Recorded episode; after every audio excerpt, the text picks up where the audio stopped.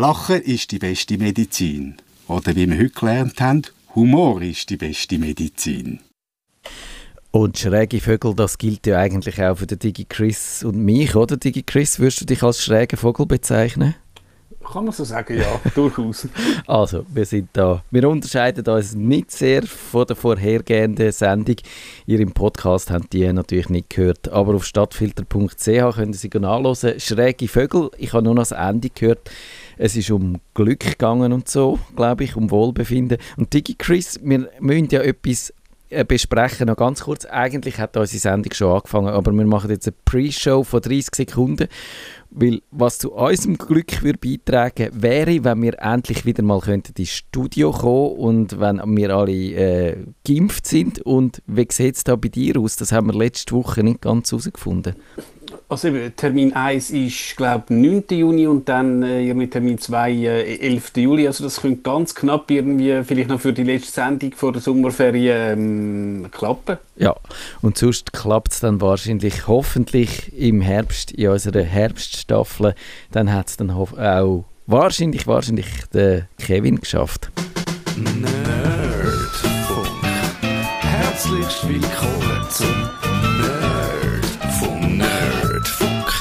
Nerd am Mikrofon, der Matthias Schüssler. Und natürlich der Digi Chris. Guten Abend miteinander.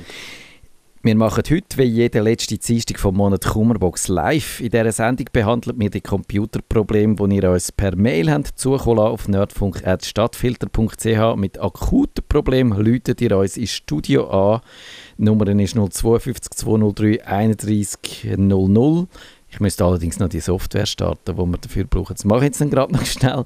Oder ihr schreibt euer Problem ins Gästebuch auf www.stadtfilter.ch und der Michael hat gefragt, ups, jetzt habe ich fast mein iPad am Boden geschmissen. Oh je. Dann wäre die erste Frage in dieser Sendung gewesen, wie man dann eigentlich, und jetzt habe ich meine Aufnahme gestoppt, das ist auch ein dumme Angelegenheit. Also genau, man sieht, man kann so seine Sendung ruinieren.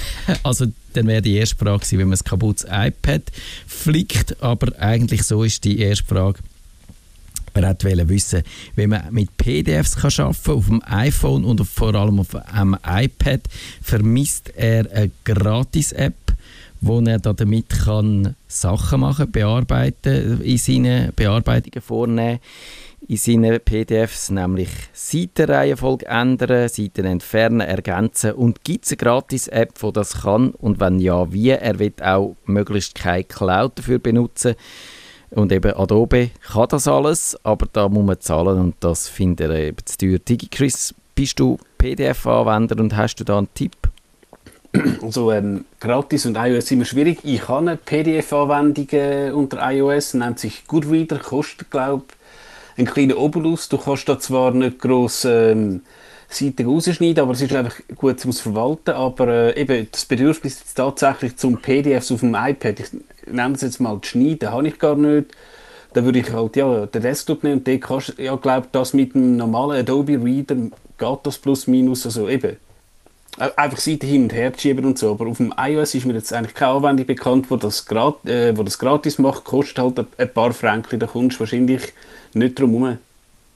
Ja, also es ist so, ich würde jetzt das auch nicht auf dem iOS machen, weil es, ja, es ist ein bisschen kompliziert. Auf dem iPad kann man sich darüber streiten, ob das geht oder ob, ob man es dort könnte machen wahrscheinlich, da ist ja sehr, gehen Meinungen sehr weit auseinander, wie viel ernsthafte Arbeit man kann auf dem äh, iPad machen. ich bin da eher auch im DigiChris-Lager und nehme dann den Desktop. Und im, für den Desktop gibt es äh, Lösungen, wobei es hängt sehr davon ab, was für einen Desktop man verwendet, mit welchem Betriebssystem. Am einfachsten ist auf dem Mac, dort hat man die Vorschau-Anwendung, wo eben auch, äh, wenn man dort das PDF aufmacht, auch ganz viele Bearbeitungen kann machen. Man kann PDFs zusammenführen, mehrere, man kann Seiten auslöschen, man kann äh, Seiten umsortieren, das geht dort alles. Und äh, unter Windows ist es ein bisschen schwieriger. Da gibt es einige Webdienste, die man kann brauchen kann, die das im Internet gratis machen. Man lädt sein PDF oder äh, baut es um und äh, lädt es dann wieder oben ab und hat dann das. Und da findet ihr dann auch in den Show Notes die, die Apps, wo wo das alles können und äh, wo wir dafür würden empfehlen. Aber wenn man es offline machen ohne, ähm, wie soll ich sagen, ohne dass man muss zahlen und ohne dass man muss äh, eben Cloud benutzen und das alles ins Internet stellen, dann wird es ein bisschen schwierig. Da gibt es so einzelne Sachen, wo das können. Und äh, da habe ich äh, das, das I Love PDF, Small PDF, die brauchen leider eben äh, fürs, fürs, äh, fürs Offline brauchen, brauchen es äh, glaube ich, noch ein Abo. Aber es gibt dann eine, die findet ihr dann in den Show Notes, weil ich, ich muss jetzt gerade zugeben, mir ist gerade der Name entfallen. Aber eben, für das haben wir ja die Show Notes, dass sich der Moderator nicht alles muss merken muss. Äh, DigiChris, kannst du dich immer an alle Namen von diesen Apps erinnern? Weil ich fände eigentlich das noch eine gute Suchfunktion, wenn man nicht mehr weiß, also im iPhone, ich würde jetzt gerne diese App brauchen, aber ich weiß nicht mehr, wie sie heißt, aber sie hat so ein blaues Icon mit so einem komischen Ding drauf wenn man das könnte eingeben, ein blaues Ei. Du einfach durch, durch das Gemeinde durch und irgendwo habe ich es ja. also ich sehe schon, du kennst das. Karin fragt, und das ist nochmal eine PDF-Frage, zwecks elektronischer Aufbewahrung sende ich mir jeweils von interessanten Beiträgen aus dem Tagi, aus der Tagi-App, Links vom iPhone per E-Mail auf mein MacBook. Ich möchte zeitsparender vorgehen und direkt auf dem iPhone ein PDF, wichtig inklusive URL, Datum, Zeit in Kopf-Fußteile erstellen. Äh, wie funktioniert das zu der App raus? Kann man das irgendwie einfacher machen und wie auf dem iPhone kann man die PDFs speichern und direkt ans MacBook senden? Eine sehr spezifische Frage. Digi Chris, machst du das auch so? Also ich benutze eigentlich eine Anwendung namens Pocket. Wenn ich jetzt auch gerade einen Dagi oder NZZ-Artikel finde, der mich interessiert, dann drückt man auf, also vor allem auf dem Desktop auf den Link und hat dann das. Aber das Szenario habe ich eigentlich noch nie gehabt. Aber tatsächlich, also in der Regel, wenn ich es halt zu jemandem weiterschicken will, kannst du einfach den Teilen-Button nehmen und das so schicken. Aber direkt das PDF machen, Nein, habe ich noch nie gehabt, aber ich glaube auch iOS ab irgendeiner Version mit dem Safari kannst du doch, wenn du einen Screenshot machst von der Webseite, du dir doch die ganze Webseite auf einen Screenshot, aber das geht, soweit ich weiß, nur mit Safari. Ja, das kann Safari. Es gibt auch andere Apps, also der Firefox am Desktop kann das und sonst gibt es so Stitching-Apps oder eine, wo auch noch lustig ist, wo du so einen, den, den Bildschirm kannst quasi so als, machst ein Video vom Bildschirm und tust so durch abscrollen und dann macht er aus dem scrollten äh, Video macht er dann einen ganz langen Screenshot. Aber ein Screenshot ist eigentlich unpraktisch, weil dann hast du die Webseiten als Bild, kannst keinen Text rauskopieren, kannst es nicht markieren und sie werden auch tendenziell recht groß natürlich die Screenshots. Und ich mache das also es gibt eine Möglichkeit, äh, PDFs äh, zu machen am iPhone. Da gehst du auf die Druck, also musst aus der App raus geht es nicht, weil die hat keine Druckfunktion, aber kannst den Link an Safari schicken und dort kannst du ihn aufmachen über den Teilenknopf.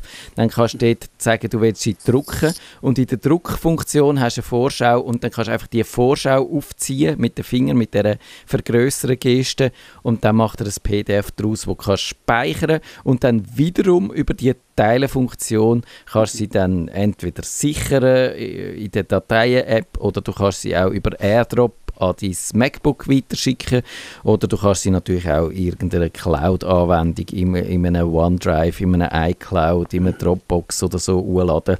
Und das geht, ist aber verhältnismäßig äh, umständlich. Und darum würde ich es wahrscheinlich auch eher so machen, wie du. Also ich würde mir den Link ins Pocket tun und dann, wenn ich finde am Computer, ich möchte jetzt gerne eine Offline-Variante, eine Offline-Kopie von dem Artikel machen, dann würde ich am Computer dort äh, dann ein PDF daraus machen, weil es geht mhm. einfach schneller und man kann es gerade dort verräumen, wo man es gerne haben und so. Und darum würde ich das dort machen. Und, aber ich finde, es geht mir da ein bisschen, wie der Karin, ich finde eigentlich so Offline-Kopien von Sachen, die wirklich wichtig sind, äh, finde ich sinnvoll. Weil eben es kann sein, dass die nachträglich geändert werden, dass die aus dem Web verschwinden, dass die irgendwie aus Gründen, wo man als Außenstehender manchmal nicht nachvollziehen kann, dann nicht mehr vorhanden sind. Und wenn man, äh, wenn man sie dann selber hat, dann hat man auch eben der Beleg, dass man das nicht nur träumt hat, was in dem Artikel gestanden ist. Und noch als letzter Tipp, ich brauche eigentlich, das habe ich glaube ich auch schon x-fach erwähnt, aber es ist wirklich auch etwas, was ich seit Jahren brauche und super finde, Das ist das Printfriendly, printfriendly.com. Da kann man entweder eine Browser-Erweiterung installieren oder man kann auch einfach äh, auf die Webseite gehen und dort äh, die Adresse von dem Artikel, wo man gerne archivieren äh, eintragen. Und dann macht es so eine schöne, aufgeräumte, übersichtliche äh, Druckansicht ohne Navigation und alles drumherum. Und die kann man dann direkt von dort auch als PDF abladen und hat die sogar, wenn man selber auf dem Kompi keine Software hat zum PDFs machen, hat man dann die gerade so und kann die eben verräumen. Ich tue dann noch mit eben einer von diesen Anwendungen, die ich gesagt habe, äh, glaube ich, PDF Genius oder irgendwie so eine, äh, die ich unter, unter Windows brauche, wo mir dann auch noch, wenn ich zu einem Thema 15 so PDFs gesammelt habe, und ich die alle zu einer zusammenschmelzen und habe dann einfach eine PDF-Datei zu einem Thema, wo alle Dokumente, die mich dazu interessiert haben, vorhanden sind. Und das ist tatsächlich schon vorgekommen, dass ich nach ein paar Jahren später gefunden habe, woher habe ich das eigentlich? Und dann habe ich genau in dem Recherchematerial wieder gefunden, meine Quellen und meine Gedankengänge können nachvollziehen. Und das ist durchaus praktisch. Aber es ist ein Aufwand, darum würde ich empfehlen, das zu machen, wenn es sinnvoll ist und sonst eher nicht, ja. Also der Harry sagt, äh, und das ist dann nochmal das Problem, das mich würde interessieren, ob der DigiChris das hat. Er möchte gerne den Bildschirm vom Windows abfilmen, also wenn ein Screenshot, einfach aber kein Screen, kein Bildschirmfoto, sondern ein Bildschirmfilm. Und er möchte MP4-Videos äh, speichern und den ganzen Bildschirm oder nur eine äh, äh, bestimmte Fläche oder das Programm aufnehmen. Und er findet, es gibt ganz viele so Programme, aber die meisten sagen irgendwie unbrauchbar und versauen das System und will wissen, ob er ob wir da einen heißen Tipp haben. Und Digi Chris, machst du das manchmal Bildschirm abfilmen? Äh, ja, sowohl beruflich als auch privat. Und beruflich ganz einfach. PowerPoint kann das. Du kannst mit PowerPoint Screencasts machen. Und also ich, ich habe tatsächlich, wenn ich halt, ja, sind wir wieder im SAP, gewisse SAP-Probleme, machst du, machst du PowerPoint-Präsentation, kannst du irgendwie einfügen, ein Bildschirm-Ding, also man sieht sofort. Und das kann man dann auch als MP4 exportieren. Du könntest sogar noch einen Ton dazu sprechen, das geht relativ gut. Es gibt auch, wer eine Videografikkarte hat, da heißt die äh, Treibersoftware GeForce Experience, da kannst du auch, hast du ja primär gedacht zum Spielen abfotografieren äh, oder abfilmen, kannst aber auch den Desktop und alles nehmen, das geht auch perfekt. Die Dateien werden zwar relativ groß, aber wenn man es auf YouTube schmeißt oder so, wird es dann komprimiert. Es gibt halt eben, jetzt kommen wir zu dem, es gibt ja das berühmte Camtasia, das ist wahrscheinlich da der Platz hier, kostet halt ein bisschen etwas, je nachdem, wenn man jetzt an einer Uni schafft, wird die Uni ziemlich sicher eine äh, Volumenlizenz haben, wahrscheinlich auch je nachdem der Arbeitgeber. Das wäre jetzt mal so, was mir in den Sinn kommt, aber tatsächlich PowerPoint, wo man vermutlich, wenn man Office 365 hat, installiert hat, mal probieren, das langt eigentlich für die meisten, so, ich sage simple Screencasts. Siehst du, das habe ich jetzt nicht gewusst, weil ich so ein äh, PowerPoint-Verrechter bin. das, äh, das straft mich jetzt. Und weil ich habe nämlich letztens genau das Problem gehabt und äh, hätte da wahrscheinlich mich können mit dem PowerPoint gut daraus um, rauslavieren aus dieser Situation. Ich mache ja das auch für meine Videos und ich brauchte jetzt seit jeher das Hypercam. Das kostet, das ist äh, ähnlich wie das Cam Tasia, oder, was du erwähnt hast, das habe ich auch schon gesehen, das ist aber wirklich wahnsinnig teuer, wenn du das kaufst. Und das Hypercam ist deutlich günstiger, kann alles, was man braucht. Man kann auch sagen, ob man Ton mit aufnehmen und ob man nur ein Fenster will oder den ganzen Bildschirm und alles. Also, also die Einstellungen. Das funktioniert gut, ist nicht ganz gratis. Und äh, was man auch brauchen kann, ist die Windows-Spieleleiste. Die ist äh, mit dabei. Ich glaube, man drückt irgendwie Windows-Tasten und G oder so und dann kommt sie. Nur, also was ich wirklich nicht verstehe, ist, warum das die, die eigentlich nur Spiele aufnehmen und dann kann man bei gewissen Programmen noch sagen, jawohl, das ist ein Spiel und dann nimmt sie es trotzdem auf, obwohl man sie einfach angelogen hat, die Spieleleiste und es gar kein Spiel ist. Aber äh, bei, wenn man zum Beispiel einfach den Desktop mit dem Hintergrund und dem Startmenü und dem äh, Windows Explorer und so aufnehmen dann merkt sie das, dass das kein Spiel ist und macht es dann nicht. Finde ich völlig dämlich, dass die das eben, es hat alles das Windows, wo man würde brauchen ohne Zusatzprogramm, aber nein, man muss dann, etwas kaufen. Und was ich auch noch entdeckt habe, wenn ihr so ein bisschen äh, mehr auf den äh, Open Source Wellen schwimmen, dann gibt es das OBS Studio. Das ist eigentlich gedacht für Livestreaming, also da kann man das ist wie ein kleines Fernsehstudio. Das ist also auch noch witzig, das mal auszuprobieren. Man kann da, wenn man zum Beispiel mehrere Webcams hat als im Computer, dann kann man da hin und her schalten. Man kann Einblendungen machen, man kann äh, eben das so, so eben ein bisschen wie der Regisseur spielen von, von, von einer Fernsehstation. Und das kann man live ins Internet streamen, aber man kann es natürlich auch aufzeichnen. Und dann hat man genau die Möglichkeit, dass man Programm zeigen und sich auch, wenn man will, so quasi ein Splitscreen machen, wo man sich sieht und zusammen mit dem, äh, mit dem Programm, wo man vorführt, das wäre vielleicht so für das Erklärvideo auch noch praktisch. Also das ist wirklich äh, auch ein ganz gutes Ding. Das gibt es auch für Linux, auch für Mac. Und um Mac, um das auch noch schnell gesagt zu haben, Mac ist es ja ganz einfach. Da kann man das äh, Dings nehmen, äh, das Videoprogramm, jetzt ist mir schon wieder gesehen, heute ist, heute ist ein bisschen schlimm mit den Namen. Vielleicht muss ich doch äh, Ferien eingeben. Vorher habe ich es QuickTime, jetzt ist mir wieder gekommen. das QuickTime kannst nehmen und dort sagen, neue Bildschirmaufnahme und dann äh, kannst du deinen Bildschirm aufnehmen und das funktioniert tiptop auch. Also, und jetzt kommen wir eigentlich, glaube ich, zu der schwierigsten Frage äh, vom heutigen Abend, äh, wenn mich mein Gedächtnis nicht täuscht. Die ist vom Frieder und der sagt, ich habe ein neues Notebook gekauft und möchte nun Programme und Dateien meines jetzigen Notebooks auf das neue Notebook exportieren, kopieren, schrägstrich übertragen. Können Sie mir dazu ein Buch oder eine Anleitung empfehlen? Ich bin PC-Banause und Kinder oder Enkel kann ich leider nicht um Rat fragen.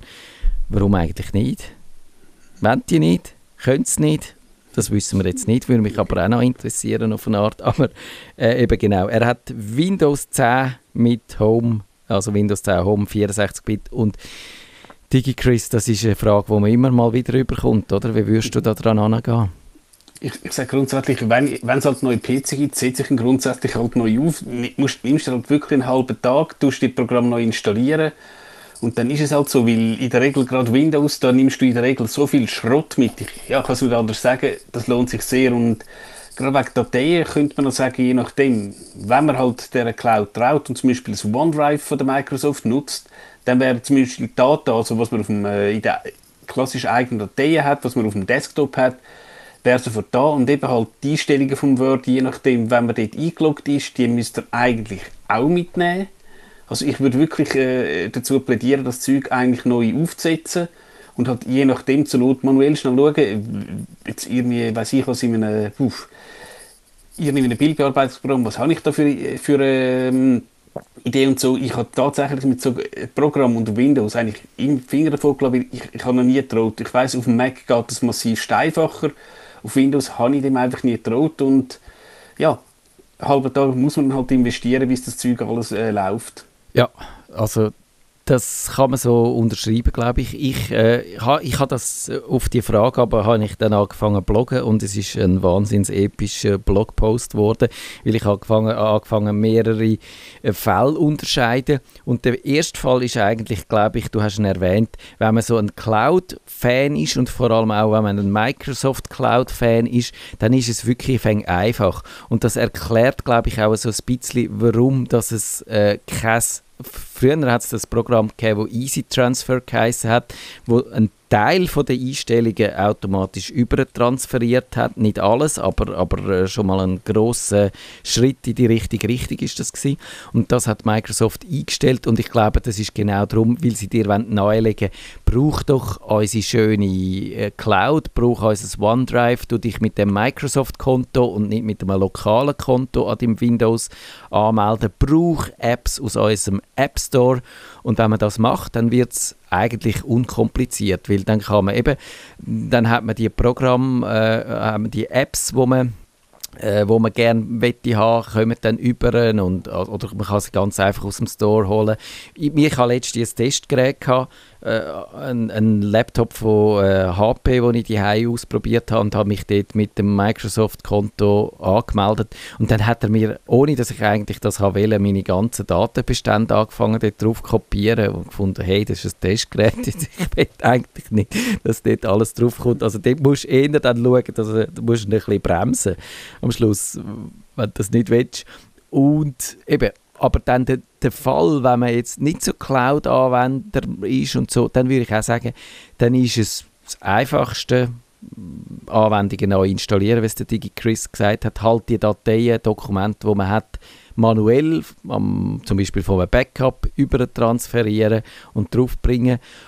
Und wenn man dann sagt, ähm, ja, aber ich habe jetzt so eine komplizierte Konfiguration, ich, die ist über Jahre und Jahrzehnte gewachsen, ich wüsste jetzt nicht mehr, wenn ich die alle wieder anbringen bis ins letzte Detail ausgefeilt, ich möchte eigentlich mein System nehmen und vom alten PC aufs neue tun, egal wie viele Altlasten da mitkommen. Digi Chris, hättest du da auch eine Empfehlung? Also ich glaube, unter Windows wird es enorm schwer. Und ich, eben, wie gesagt, ich, ich, hatte, äh, ich, ich äh, bin schon ähm, sehr äh, kritisch, wenn du jetzt sagen wir, von, von einer Windows-Version zur anderen wechselst. Also, hm, also, was du eben noch gesagt hast, Datei einfach kopieren, aber ja, du kannst natürlich je nach Programm die irgendwie, du hast zum Beispiel den App-Data-Folder im Windows, der Konfigurationen hat. Du kannst mal versuchen, den einfach mitzunehmen, aber das kann natürlich auch ganz böse Nebeneffekte geben.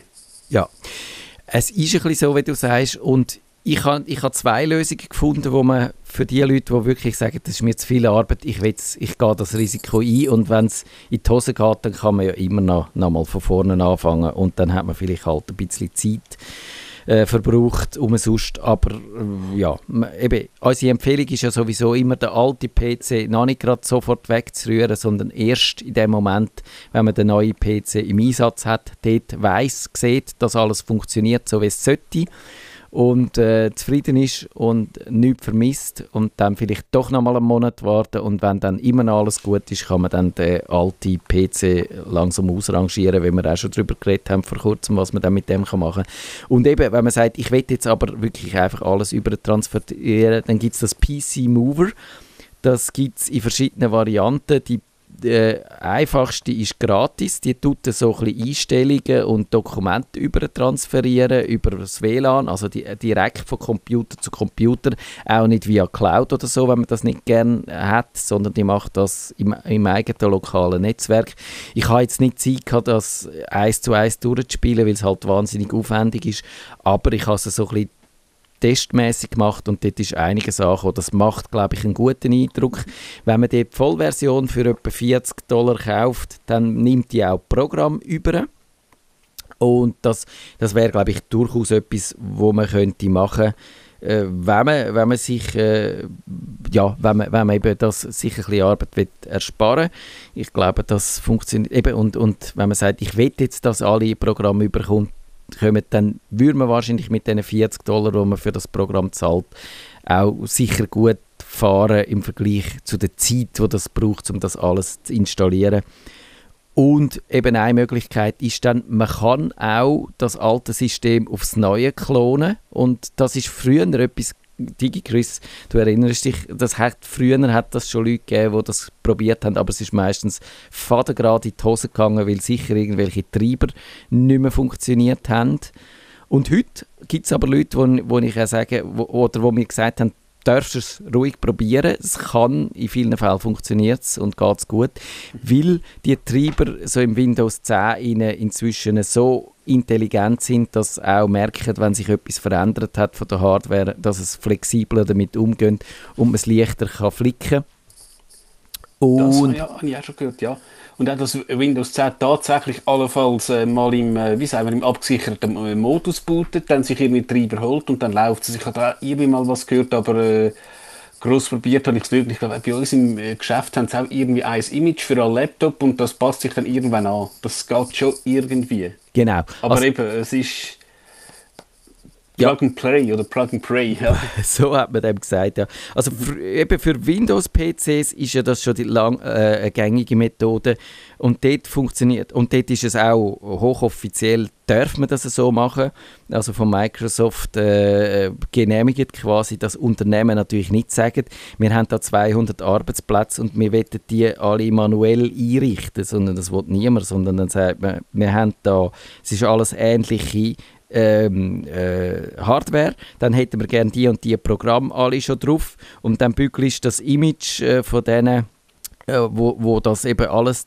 drin ist, was du brauchst, tust du auf die, all die Computer drauf und dann äh, quasi eben Start, Start ist schon ohne, ohne äh, das mit einem leeren Desktop, sondern dann ist eben schon vieles von Anfang an da und das funktioniert äh, wirklich gut. Und eben, wie gesagt, also wenn ihr den Artikel lesen mit diesen Details, äh, er, er findet ihn in meinem Blog so klickomania.ch, so gelingt der Start mit dem neuen PC. Und jetzt schaue ich noch schnell, wie die Cloning-Software heißt, falls ich die noch finde. Bei der habe ich mir jetzt wirklich den Namen nicht gemerkt. Aber äh, das wäre vielleicht auch noch interessant. Nein, jetzt, doch da. Oder auch nicht. Jetzt habe ich fast zu viel verraten. He. Also ich glaube, die Mutter aller Kronwerkzeuge war immer der Norton Ghost damals. Das genau. zu Kanti-Zeiten äh, benutzt der Norton Ghost, der ist, der ist quasi der Klassiker davon. Aber das, was wir jetzt offenbar brauchen, das heißt das Macrium Reflect, jetzt habe ich es gefunden. Das ist eine Software, die das sogar gratis macht. Also die wird eigentlich in allen einschlägigen Artikeln zum Klonen empfohlen. Und ich würde auch sagen, also viel verlieren kann man nicht, wenn man, wenn man sich auch... Es ist natürlich immer so etwas äh, es hat viele Tücken, man muss ein Speichermedium haben, wo auch das, all die Daten drauf Platz haben. Man muss ein bisschen wissen, was technisch passiert. Das ist schon nicht ganz ohne. Aber wenn man sich das zutraut, dann kann man, kann man das eigentlich probieren.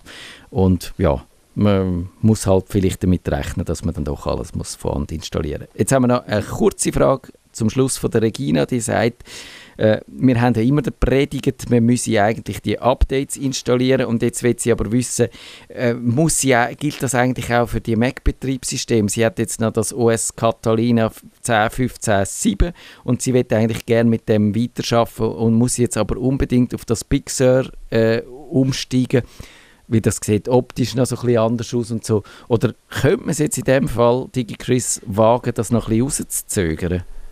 Kann man machen, weil Apple gibt durchaus, also man muss eben unterscheiden zwischen einem grossen Update, eben zum Beispiel auf Big Sur, und zwischen den Punkt-Update, wo Apple halt ähm, die ähm, Sicherheitslücken ähm, schließt. Und ich, ich habe jetzt die genauen Zahlen nicht ähm, im Kopf, aber solange Apple noch Security Update für Catalina gibt, muss sie überhaupt nicht wechseln.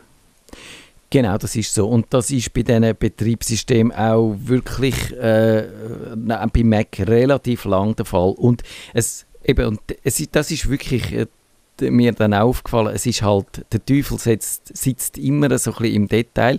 Und wenn wir sagen, jawohl, Updates sind wichtig, dann gilt das eben nicht für alle Updates, sondern es gilt also für die sogenannten Patches, wenn man dann auch sagt, die Flicken, wo irgendetwas, wo kaputt ist, reparieren oder wo eine Sicherheitslücke stopfen oder wo eben eine, gerade wütende äh, Malware-Wellen können zum Halten bringen.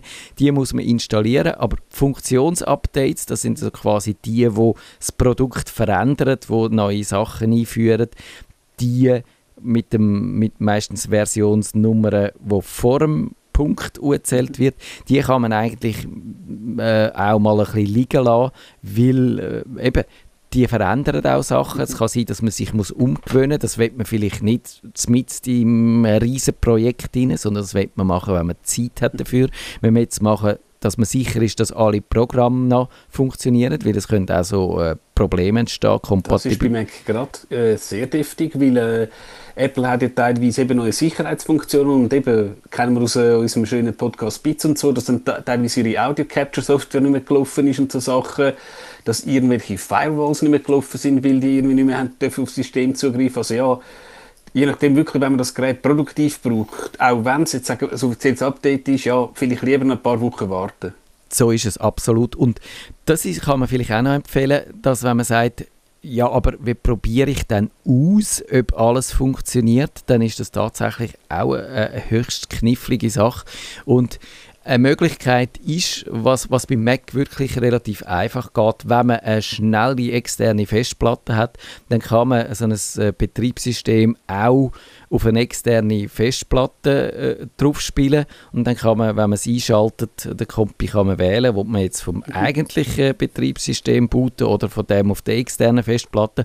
Und dann kann man gut äh, dann auf der externen Festplatte schon das nächste, so quasi das nächste äh, Betriebssystem drauf tun und schauen, ob alles funktioniert. Man kann dann auch auf seiner angestammten Festplatte Programm starten und so, das funktioniert alles und sieht dann so eigentlich relativ schnell, ob die Programme laufen, ob das alles funktioniert, ob die Hardware, wo man angebunden hat, ob die funktioniert. Man kann ausprobieren, ob einem das Betriebssystem gefällt und so entscheiden, ob man das jetzt sofort machen oder vielleicht noch ein bisschen rauszögern. Und das geht auch beim Windows. Auch beim Windows kann man die äh, grossen Updates, die Funktionsupdates rauszögern. Da gibt es sogar eine schöne Einstellung, wo, sagt, äh, wo man kann sagen ja, ich will jetzt das noch ein bisschen äh, aufschieben für eine gewisse Zeit. Aber äh, das ist immer bei Microsoft inzwischen befristet. Irgendwann mal kommen dann die einfach und dann muss man es nehmen, ob man es will oder nicht. Was mir gerade jetzt in den Sinn kommt zum Schluss als Anekdote, magst du dich noch an den sogenannten Rootbug auf macOS erinnern? Das sagt mir etwas, aber ich wüsste jetzt nicht mehr genau. Der, der Root ist ja der Systembenutzer unter Linux und du hast irgendwie können, beim, bei der Anmeldemaske, wo mir halt beim Benutzernamen Chris steht, hast du können eben Root reinschreiben. Dann hast du, glaube irgendwie einfach ein ewig langes Passwort müssen eintippen und dann, glaube einfach ein paar Mal Enter und dann bist du als Root eingeloggt. Oh, oh. Als Root wirklich, du hast dann alles können machen Das muss aber das schon länger her sein. Das war wirklich, als ich äh, auf der Brasilienreise war, wo ich irgendwo auf Heise gelesen habe. Ich habe Scheiße, ich habe das MacBook dabei und ja, ups, funktioniert blöd. Genau, das wäre dann so ein Update, wo man möglichst, möglichst schnell unbedingt im eigenen Interesse müsste installieren. Und ja, Kummerbox Live, also wie immer Fragen auf nerdfunk.stadtfilter.ch und in einer Woche wissen wir schon, was es gibt. Äh, ich glaube, du, du willst die Spezialthema Podcast und Plattformen haben wir doch. Ach genau, das habe ich gesagt, ja. ja dein Lieblingsthema. Und du findest es blöd oder machst du auch mit? Nein, ich, ich, bin eigentlich total bei dir. Eben. Ein Podcast ist für mich äh, eine Audiodatei, die man äh, auf einem beliebigen Gerät hören sollte, wo eigentlich nicht sollte, ähm, an die entspunden sein. Man kann dann auch sagen, dass es so eben, ein bisschen so Plus ist ja okay, aber das ist auch äh, sozusagen eine offene Plattform, aber so ein äh, geschlossenes Zeug, also Spotify finde ich jetzt eigentlich auch ein Zeichen auf Deutsch gesagt. Wenn ihr den Nerdfunk zu wenig nerdig seid, reklamiert sie auf nerdfunk.net stattfinder.ch. Nerd